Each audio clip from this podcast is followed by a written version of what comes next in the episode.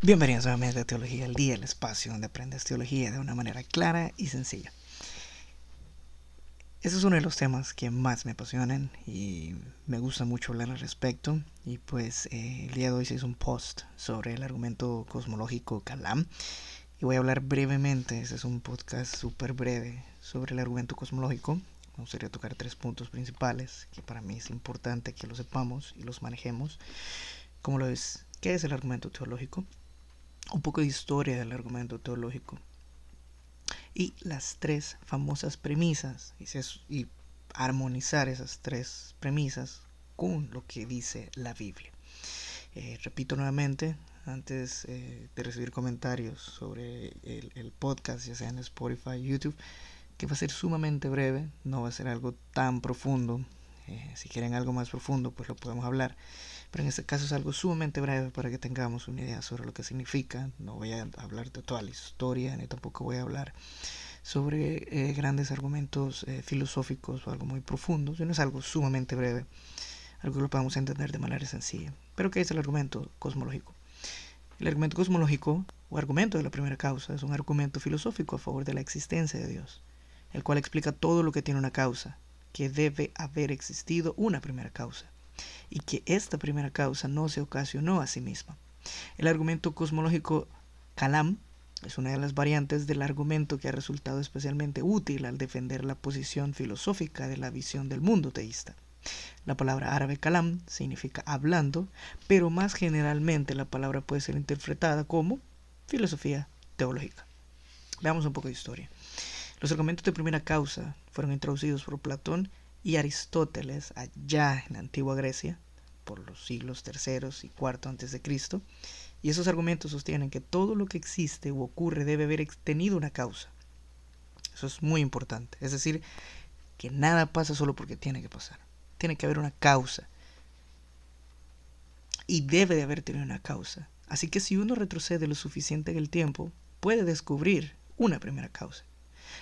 Aristóteles un deísta, propuso que esta primera causa fue el creador del universo. Tomás Aquino, un cristiano, luego amplió las ideas de Aristóteles en el siglo XIII después de Cristo y moldeó el concepto de la primera causa dentro de un marco en el cual la primera causa del universo mismo no fue ocasionada. La primera causa es Dios. Basado en un razonamiento similar, el argumento cosmológico Kalam fue desarrollado por filósofos musulmanes en la Edad Media, pero no ha perdido nada de su poder filosófico a través de los siglos. En los últimos años, el filósofo y apologista cristiano William Lane Craig, a quien recomiendo mucho que eh, lean y aprendan mucho de él, al menos a mí es alguien que admiro mucho y aprendo mucho de él, ha llevado este argumento cosmológico Kalam de nuevo en el centro de la atención. Y dado la, atención que le he dado es que ahora se ha vuelto mucho más famoso y se está hablando más al respecto. Analicemos las tres premisas. De acuerdo con William Lane Craig, el argumento cosmológico del Kalam está basado en las tres premisas siguientes. Premisa número uno, todo lo que empezó a existir tiene una causa de su existencia.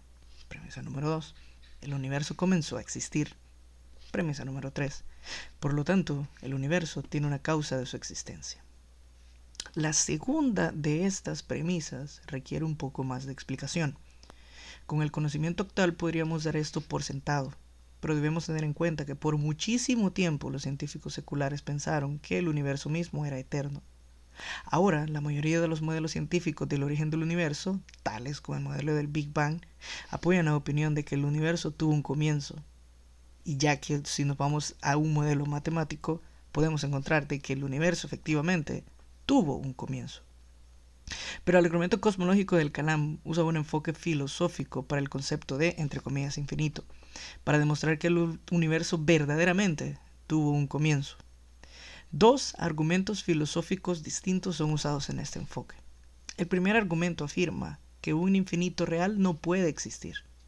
Una parte de un conjunto infinito es igual a todo del conjunto infinito porque ambas, la parte y el todo, son infinitas. Imaginemos, por ejemplo, una colección infinita de pelotas rojas y negras.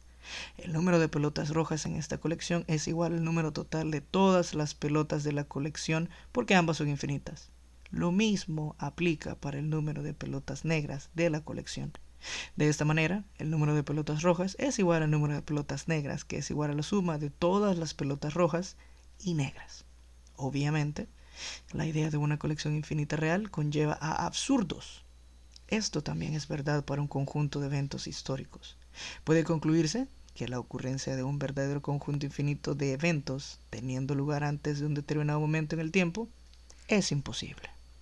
Veamos el segundo argumento. Este afirma que un infinito real no puede ser formado.